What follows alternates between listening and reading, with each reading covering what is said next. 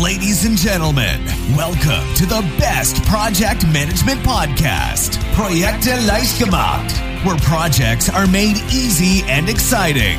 Let's get started.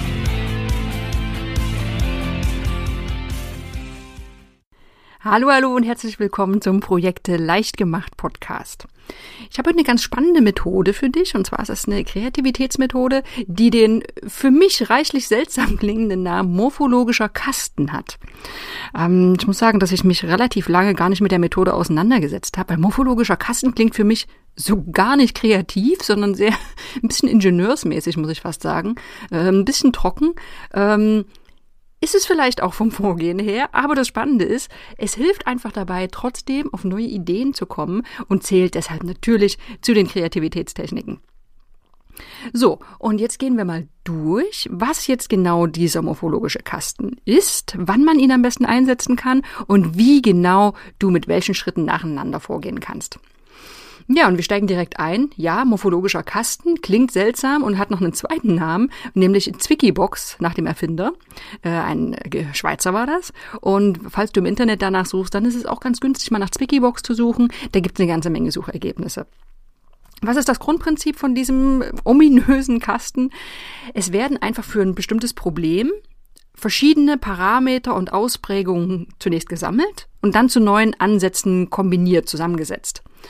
So, das klingt jetzt vielleicht noch ein bisschen trocken, noch nicht so ganz aussagekräftig. Das macht aber nichts. Wir gehen dann nämlich das direkt später an einem sehr anschaulichen Beispiel durch. Aber schauen wir doch noch mal, ja, wann setzt man eigentlich so einen morphologischen Kasten ein? Ja, immer dann, wenn du, wenn du Probleme hast, mehrdimensionale Probleme, die du ja während der gesamten Projektlaufzeit haben kannst. Na, zum Beispiel, du möchtest neue Produkte entwickeln und es müssen neue Ideen gesammelt werden. Oder Maßnahmen zur Risikovermeidung müssen identifiziert werden. Oder auch es sollen verschiedene Szenarien entwickelt werden für die, die Projektstrategie, die Unternehmensstrategie, Marketingstrategie. Das heißt, immer wenn es einfach verschiedene, verschiedene Dimensionen gibt, gibt und auch verschiedene Möglichkeiten, eine Sache anzugehen. Wie so häufig in Kreativitätstechniken funktioniert das ganz gut in der Gruppe, ne? einfach um verschiedene Ideen sammeln zu können, verschiedene Meinungen zu haben. Ähm, und kurz gesagt ist es einfach so, auch wieder, wie bei fast allen Kreativitätstechniken, ja, wann setzt du sie ein? Dann, wenn du eine kreative Lösung für ein konkretes Problem suchst. Ja, dann können wir auch direkt einsteigen. Ja, wie läuft's denn ab? Also bisher war alles noch nicht so ganz griffig und das Ganze wird erst wirklich anschaulich, äh, wenn man das mal an einem konkreten Beispiel durchgeht.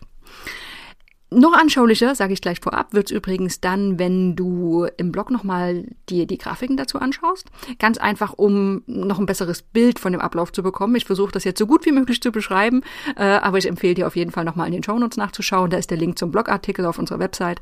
Ähm, da siehst du nochmal in den Grafiken genauer, wie das Ganze aufgebaut ist.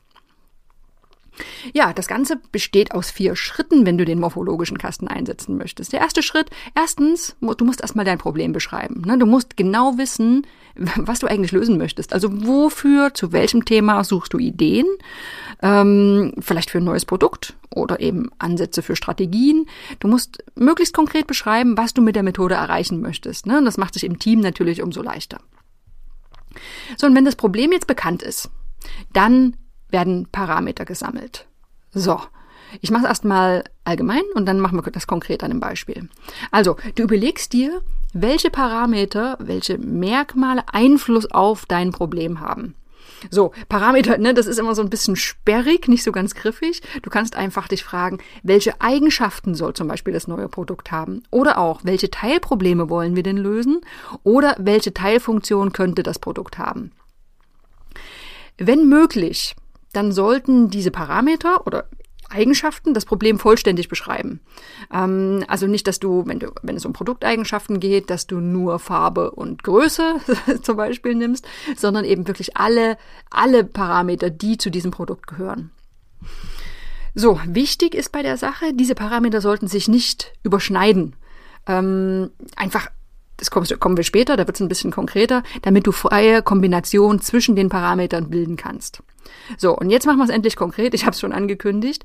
Es werden, machen wir es mal ganz einfach, in einer Bäckerei Inspiration, neue Ideen für eine neue Brotsorte gesucht.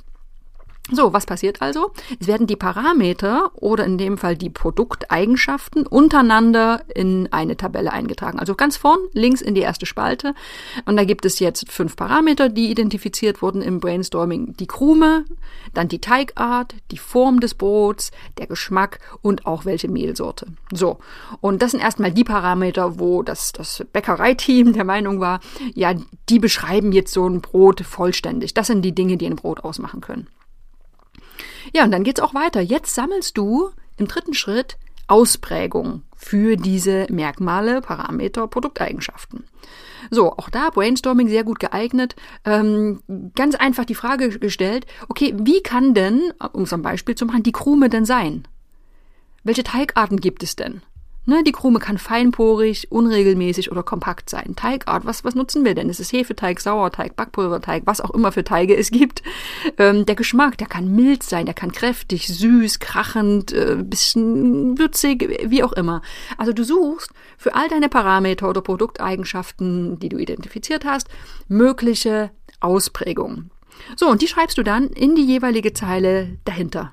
Ne? Also stell dir jetzt diese Tabelle vor, von links in der ersten Spalte, da hast du die ganzen Merkmale, Parameter untereinander geschrieben und nach rechts neben dem einzelnen Parameter, da werden alle Eigenschaften notiert. So, jetzt würdest du, wenn du jetzt den Blogartikel vor dir sehen würdest, da ein sehr ja, klares Rechteck sehen und für jeden Parameter wurden drei Ausprägungen gesammelt. Das ist in der Praxis absolut nicht nötig und es wäre sogar unrealistisch, wenn es für jeden Parameter nun genau die gleiche Anzahl von Ausprägungen geben würde. Also das muss kein Rechteck sein, sondern es kann durchaus für einen Parameter zehn Ausprägungen geben und für den anderen auch nur zwei. So, und dann kommt das Spannende. Also bisher wurde es ja, wurden ja erstmal nur, ja, ziemlich, ziemlich unzusammenhängende Ideen gesammelt und jetzt kommt der vierte Schritt. Und jetzt kannst du nämlich völlig wild kombinieren. Ne? Wenn du jetzt diese Matrix vor dir siehst, die, diese Tabelle, dann kannst du einfach mal wild eine, äh, Linien durchziehen von der ersten Zeile äh, in einem einen Parameter auswählen, irgendeinen in der zweiten, irgendeinen in der dritten, irgendeinen in der vierten und so weiter. Du kannst also, wenn du es grafisch machst, Linien durchziehen durch diese Tabelle, so dass sich zum Beispiel ein feinporiges Brot aus Backpulverteig in Kastenform ergibt und das besteht überwiegend aus Dinkel und schmeckt süßlich. So, zum Beispiel. Oder wenn du eine andere Linie jetzt durch diese Beispielmatrix ziehen würdest, dann ist es vielleicht ein kompaktes Brot aus Sauerteig und das ist rund, schmeckt mild und besteht überwiegend aus Weizenmehl. So. Das heißt im ersten Schritt noch nicht, dass diese äh, Lösungen wirklich Sinn ergeben müssen. Also manchmal kommt wahrscheinlich ziemlicher Blödsinn raus. Ähm, das ist jetzt beim Brot noch relativ gut kombinierbar, aber wenn ich jetzt ein komplexes technisches Produkt sehe, dann lassen sich manche Dinge einfach nicht so gut miteinander kombinieren.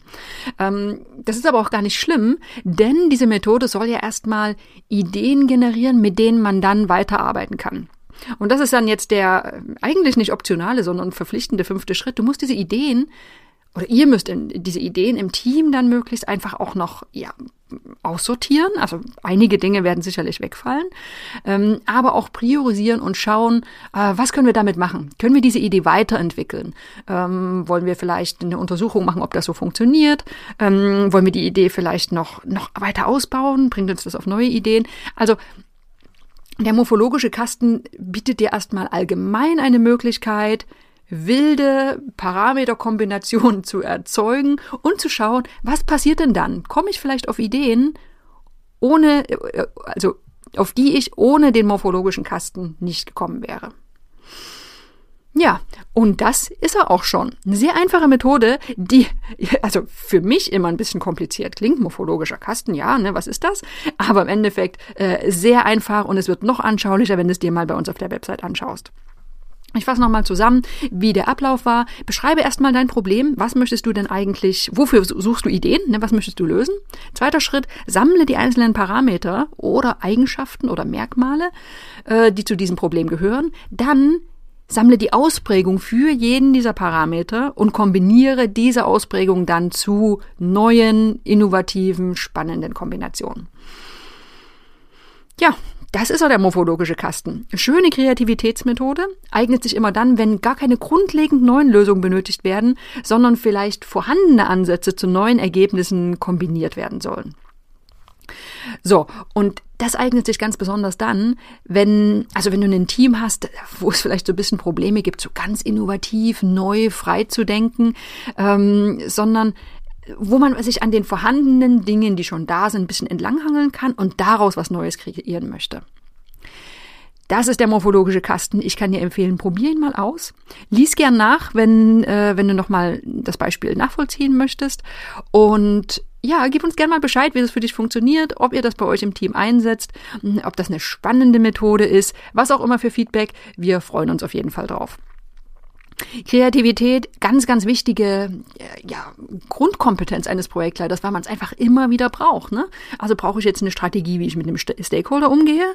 Ähm, welche Risiken sind da? Welche, welche Probleme können wir angehen? Auf welche Art und Weise? Also Kreativität ist mehr als ein Bild malen, sondern einfach frei denken, innovative Ansätze finden. Und das brauchen Projektmanager einfach immer. Der morphologische Kasten ist ein Werkzeug, ein sehr schönes Werkzeug, äh, das ein Projektleiter haben sollte. Und wenn du gern noch mehr kennenlernen möchtest, dann lege ich dir äh, gern die Projektmanagement-Ausbildung bei der ITTP ans Herz. Da gibt es ein ganzes Modul ausschließlich zum Thema Kreativität und Problemlösung.